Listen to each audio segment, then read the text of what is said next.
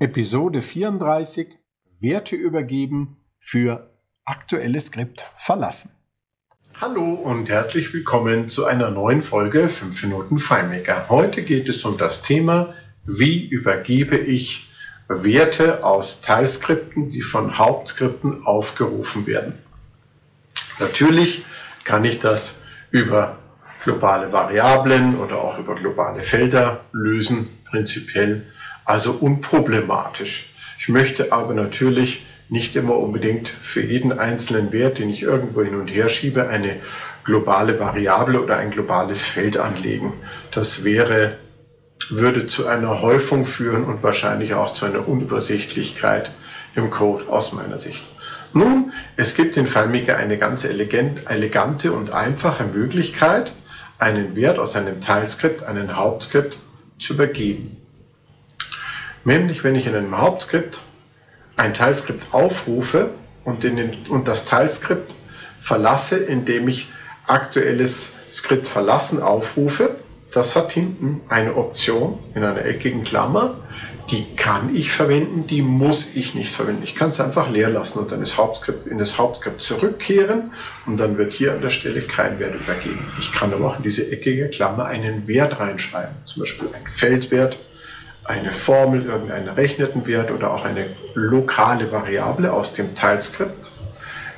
Bitte zu beachten, eine lokale Variable existiert ja nur innerhalb des Skriptes, in dem sie definiert ist.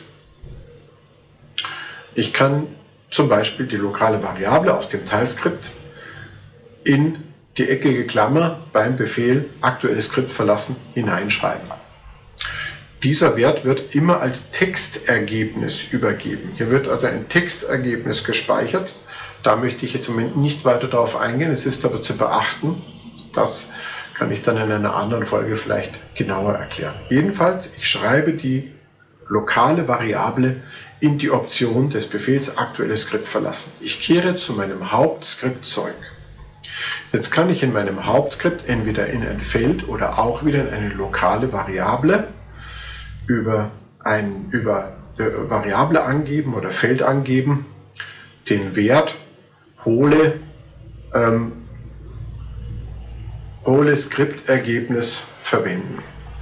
Und wenn ich hole Skriptergebnis in ein Feld oder in eine äh, lokale Variable übergebe, dann wird dieser Wert, den ich im Teilskript in aktuelles Skript verlassen übergeben, aber hier eingesetzt und kann im Hauptskript dann weiter verwendet werden, indem er eben irgendwo auch gespeichert wird. Natürlich hier eben in einem Feld oder in einer lokalen Variable.